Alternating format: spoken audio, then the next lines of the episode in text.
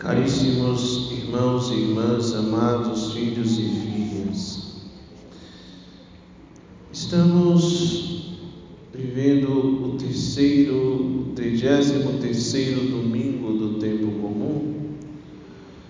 Próximo domingo é a solenidade de nosso Senhor Jesus Cristo, Rei do Universo.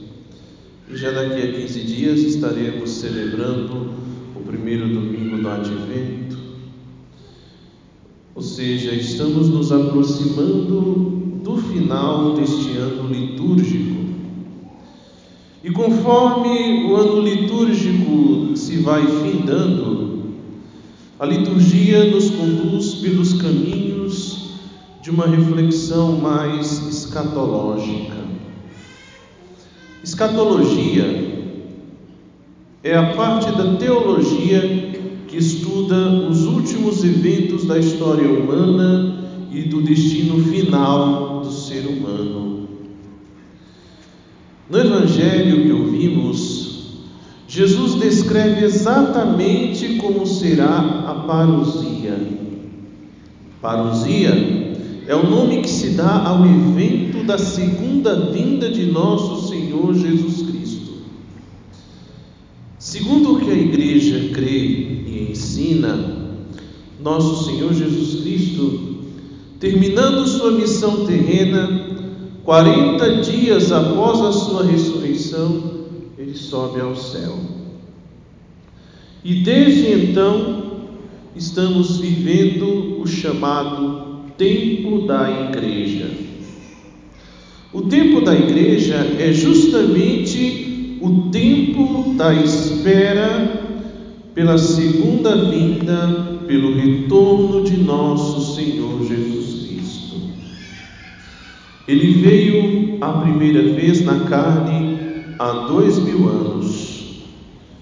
Há, porém, uma promessa de seu retorno glorioso e que esse retorno será justamente por ocasião do chamado juízo universal ou também conhecido como juízo final.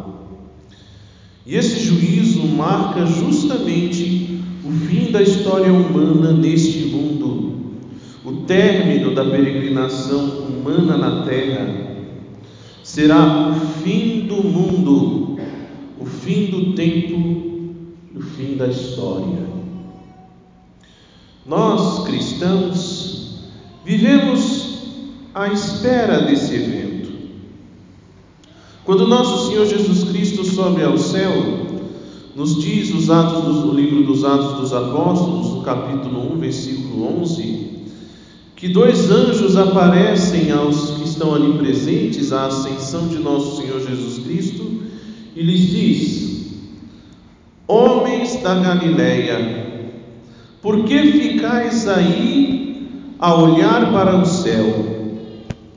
Esse Jesus que acaba de vos ser arrebatado para o céu, voltará. Voltará. Voltará do mesmo modo que o viste subir para o céu. E a igreja, ela crê, ela acredita nessa volta de Jesus como uma, uma verdade de fé. Quando rezamos o credo niceno-constantinopolitano, dizemos com todas as letras que Jesus Cristo subiu aos céus, está sentado à direita do Pai e de novo há de vir em sua glória para julgar os vivos e os mortos, e o seu reino não terá fim. A igreja, portanto, está desde a ascensão à espera dessa vinda de nosso Senhor Jesus Cristo. A vinda de nosso Senhor Jesus Cristo é certa, é certa, e não há dúvida disso. Ele com certeza virá, voltará, retornará e isso, meus irmãos, é inevitável. é inevitável.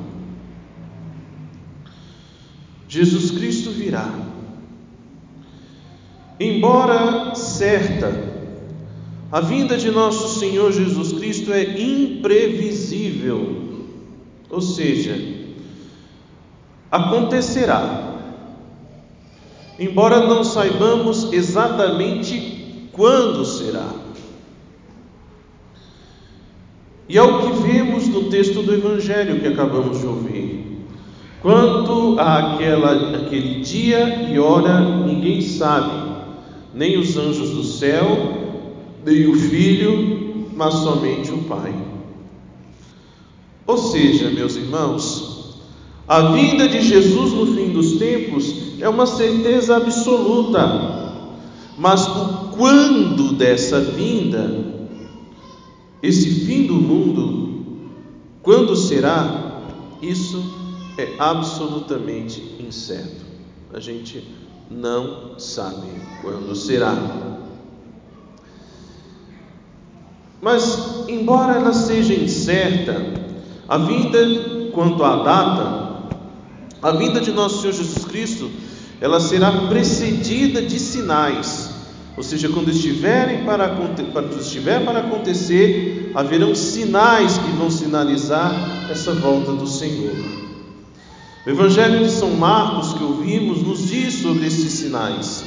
Naqueles dias, depois da grande tribulação, o sol vai se escurecer e a lua não brilhará mais. O sol vai se escurecer, a lua não brilhará mais, as estrelas começarão a cair do céu e as forças do céu serão abaladas. O evangelho que ouvimos nos traz uma advertência importante a esse respeito. Aprendei, pois, da figueira essa parábola. Quando seus ramos ficam verdes e as folhas começam a brotar, sabeis que o verão está perto. Assim também, quando virdes acontecer essas coisas, ficais sabendo que o filho do homem está próximo, que ele está às portas, ele já está na porta, ele já está batendo à porta. Se nosso Senhor vai vir numa hora imprevista e num momento inesperado, então cabe a nós esperá-lo. Cabe a nós vigiar e conservarmos em santidade e integridade.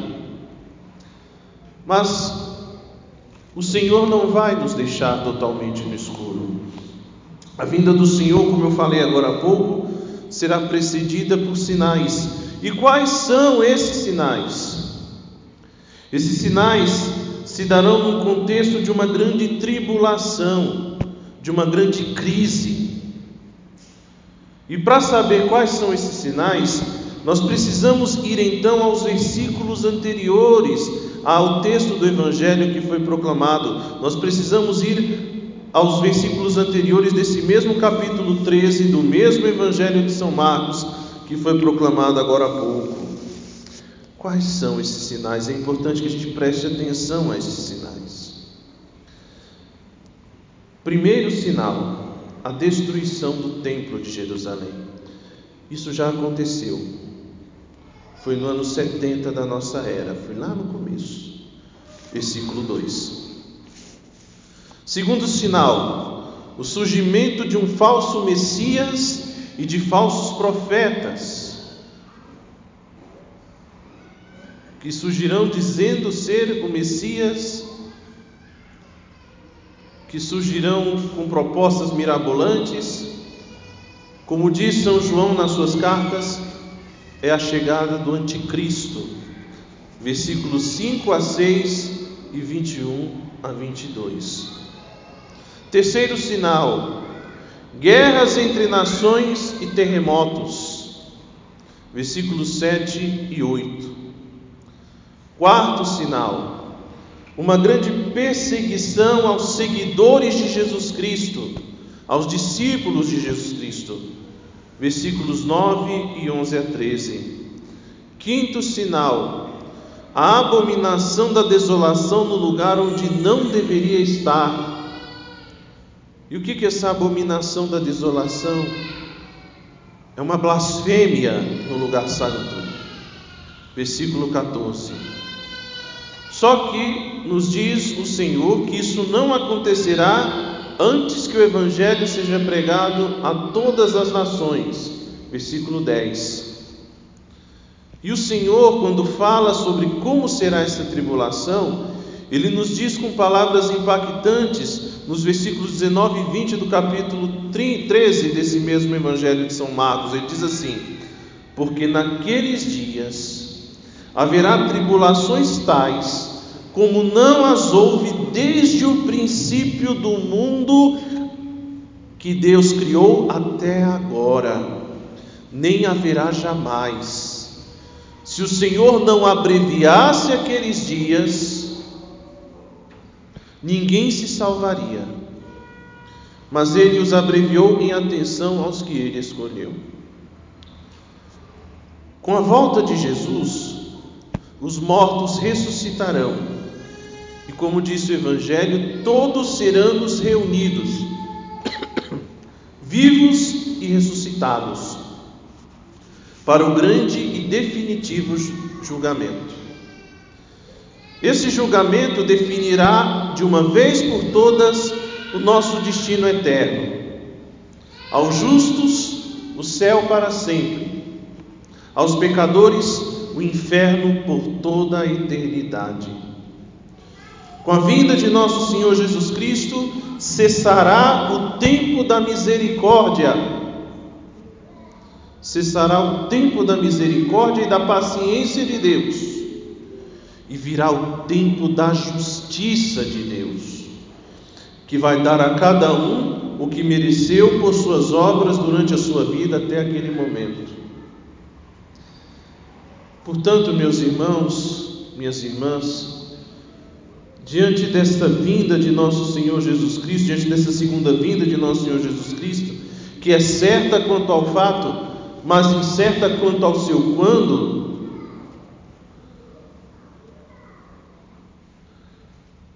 há uma exigência para nós, uma exigência de que cada cristão tenha o compromisso de viver santamente, sem relaxar nem desanimar. É preciso que as lâmpadas da fidelidade, da santidade e da vigilância estejam acesas. Que o Senhor, quando chegar, não nos encontre numa vida de pecado, numa vida desregrada, numa vida iníqua, numa vida de injustiça, numa vida de impureza, numa vida de depravação, numa vida de devassidão, numa vida de mentiras, de fofocas, de vícios e de maldades. Não, pelo contrário, que o Senhor nos encontre santos, fiéis e justos, puros e íntegros, e vivendo cada dia como se fosse o último dia, como se a volta do Senhor fosse daqui a meia hora. De modo particular, nesse Dia Mundial dos Pobres, que nós possamos examinar a nossa consciência quanto ao egoísmo e avareza, quanto ao nosso apego aos bens e ao dinheiro, nossa falta de disposição em repartir e que nos impede de ajudar e socorrer os que mais precisam e que aumenta o abismo da desigualdade social, mergulhando muitos de nossos irmãos na miséria. Diante do julgamento que virá, convertamos-nos da indiferença, do egoísmo e aprendamos a amar e servir aos nossos irmãos mais pobres, que são com toda certeza os prediletos de Deus. Louvado seja nosso Senhor Jesus Cristo.